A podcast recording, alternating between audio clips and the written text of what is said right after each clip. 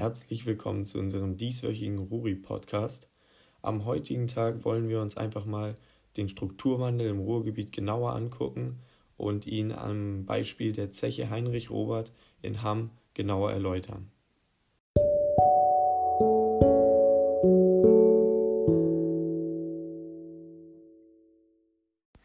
Beginnen wir mit den Ursachen und Folgen des Strukturwandels im Ruhrgebiet.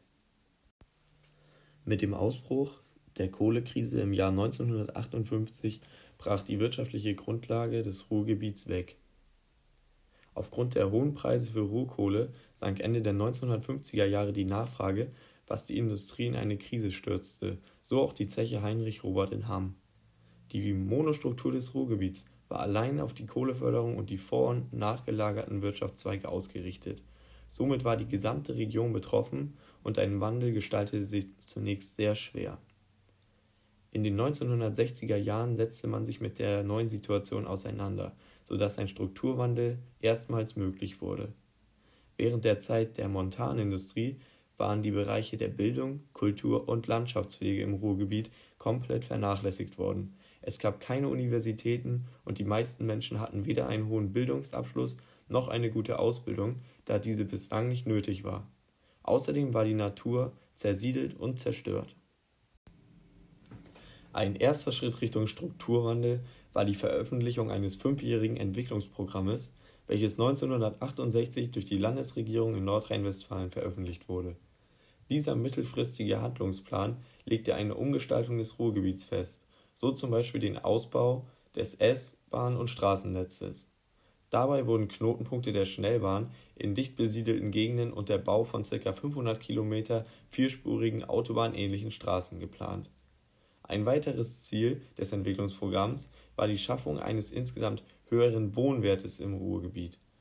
Dies sollte durch die Entwicklung neuer regionaler Erholungsräume und der Errichtung mehrerer Freizeitparks und der Verbesserung der Luft erreicht werden. Des Weiteren war die Pflege von Grün- und Waldflächen sowie das Abreißen und Renovieren alter Gebäude in Planung um einerseits das äußere Erscheinungsbild des Ruhrgebiets zu verbessern und andererseits die so dringend benötigten Arbeitsplätze nach der Kohlekrise zu gewährleisten. Als der Automobilhersteller Opel 1962 drei Automobilwerke in der Stadt Bochum errichtet und somit zahlreiche neue Arbeitsplätze schafft, gab es erstmals neue Hoffnung fürs Ruhrgebiet. Die Wirtschaft der Stadt wurde daraufhin wieder zum Leben erweckt. Dank erfolgreicher Modelle wie dem in Bochum produzierten Kadett schaffte es Opel in den 1960er und 1970er Jahren als Marktführer an die Spitze der deutschen Autohersteller. Im Laufe der Jahre stiegen die Zahlen der Beschäftigten wieder, indem sich spezielle neue Beschäftigungsfelder auftaten. So wurden durch den sogenannten Internetboom in den 1990er Jahren zahlreiche Internetfirmen und Telekommunikationsanbieter gegründet auch der ehemalige Stahlerzeuger Mannesmann baute Anfang der 1990er Jahre mit Mannesmann Mobilfunk sein eigenes Mobilfunknetz auf. Der Dienstleistungssektor konnte somit einen besonderen Zuwachs verzeichnen. Außerdem entwickelte sich das Gesundheitswesen neben der Logistikbranche zum größten Arbeitgeber des Reviers. Ebenfalls im Entwicklungsprogramm festgelegt war der Aus- und Aufbau von Schulen und Universitäten.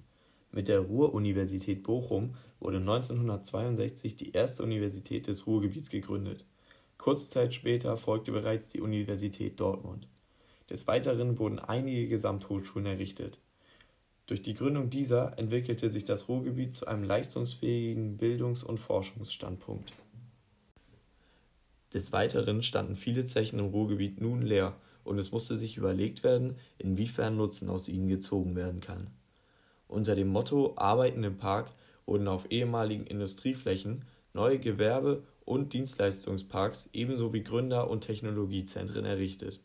Industriegebäude, welche über 150 Jahre lang das Gesicht des Ruhrpottes geprägt hatten, wurden während des Strukturwandels zum einen als Orte der Industriekultur zu Denkmälern oder Schauplätzen für Kunst umgebaut.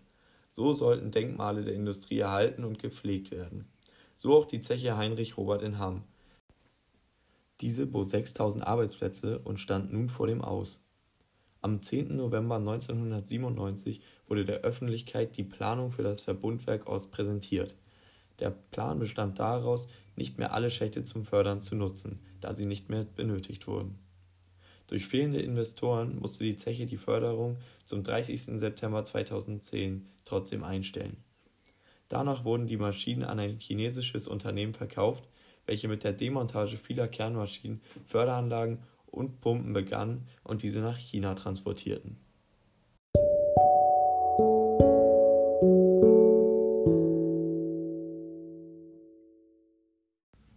Nun werde ich vor diesem Hintergrund das Projekt Creative Revier Heinrich Robert in Hamm beschreiben und dieses abschließend aus ökologischer, ökonomischer und sozialer Sicht bewerten. Das Projekt Creative Revier ist eine Vision, welche eine Vielzahl an verschiedensten Unternehmen beheimaten soll und außerdem Events ausrichtet. Das R steht für Refurbish, was die Erhaltung und Instandsetzung denkmalgeschützter Objekte beinhaltet. E für Entertainment, was auf Events bezogen ist, zum Beispiel Konzerte, Theater, Messen. V für Village, was den Aufbau von Netzwerken und einer Nachbarschaftskultur beschreiben soll. I für Industry, was die Industriedenkmäler beschreibt, aber auch die Gewerbeflächen. E wie Energy, was die nachhaltige Energieversorgung sowie die Klimaneutralität beschreibt. Und zuletzt R für Retail, was den Handel und die Ansiedlung neuer Unternehmen zum Ausdruck bringen soll. Das Creative Revier Heinrich Robert ist breit gefächert und somit nicht nur ein attraktives Ziel für Privatpersonen, sondern auch für Unternehmen. Es fördert den Strukturwandel im Ruhrgebiet durch abwechslungsreiche Angebote und schafft Platz für neue Innovationen. Betrachtet man das Ganze aus einer ökologischen Perspektive, fällt auf, dass das Creative Revier versucht, Ressourcen und Materialien sinnvoll zu nutzen. Auch Energieeffizienz spielt hierbei eine große Rolle. So soll es sogenannte Tiny Houses geben, die eine Kombination aus Wohnen und Arbeiten bieten. Zur Energieeffizienz sollen bereits vorhandene Hochspannungsleitungen erneut genutzt werden. Alte Gebäude des Bergwerks sollten außerdem individuell genutzt werden können. Ökonomisch betrachtet ist das Creative Revier in Hamm außerdem gut aufgestellt, da es durch das breite ansprechende Programm viele Menschen und Unternehmen interessiert, was zu einem langfristigen Bestehen der Wirtschaft führt. Ein weiteres geplantes Handelszentrum spricht außerdem viele Menschen an und unterstützt somit die Verbesserung der Infrastruktur. Das Creative Revier hat viele umsetzbare Pläne, welche verschiedensten Unternehmen langanhaltende Produktzyklen ermöglichen können. Außerdem soll das Creative Revier jährlich rund 2 Millionen Euro für die Stadt einbringen. Wenn man zuletzt noch den Aspekt des Sozialen betrachtet, fällt auf, dass das Creative Revier mit über 1000 neuen Arbeitsplätzen vielen Menschen die Möglichkeit gibt, an dieser Vision teilzuhaben und mitzuwirken. Mit dem eingenommenen Geld kann die Stadt in allen Bereichen auf den neuesten Stand gebracht werden. Der Landtagsabgeordnete Mark Herter von der SPD ist außerdem ein wichtiger Unterstützer dieses Projekts. Einziger Nachteil Hamm hat geografisch gesehen keine sonderlich zentrale Lage und somit den Nachteil, relativ weit außerhalb zu sein und außerdem isoliert zu sein. Zusammenfassend ist zu sagen, dass das Creative Revier in Hamm viele innovative Ideen und Zukunftspläne mit sich bringt. Der ökologische Aspekt eines nachhaltigen Unternehmens lässt sich mit einer schonenden und durchdachten Nutzung von Ressourcen und einem energieeffizienten Umgang belegen, welche definitiv angestrebt werden.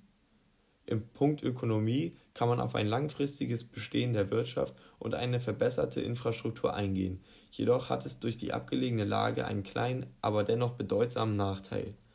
Als letzten Punkt gibt es den sozialen Aspekt. Es werden sehr viele Arbeitsplätze angeboten und die Einnahmen und anzustrebenden Projekte sprechen für die gesamte Bevölkerung.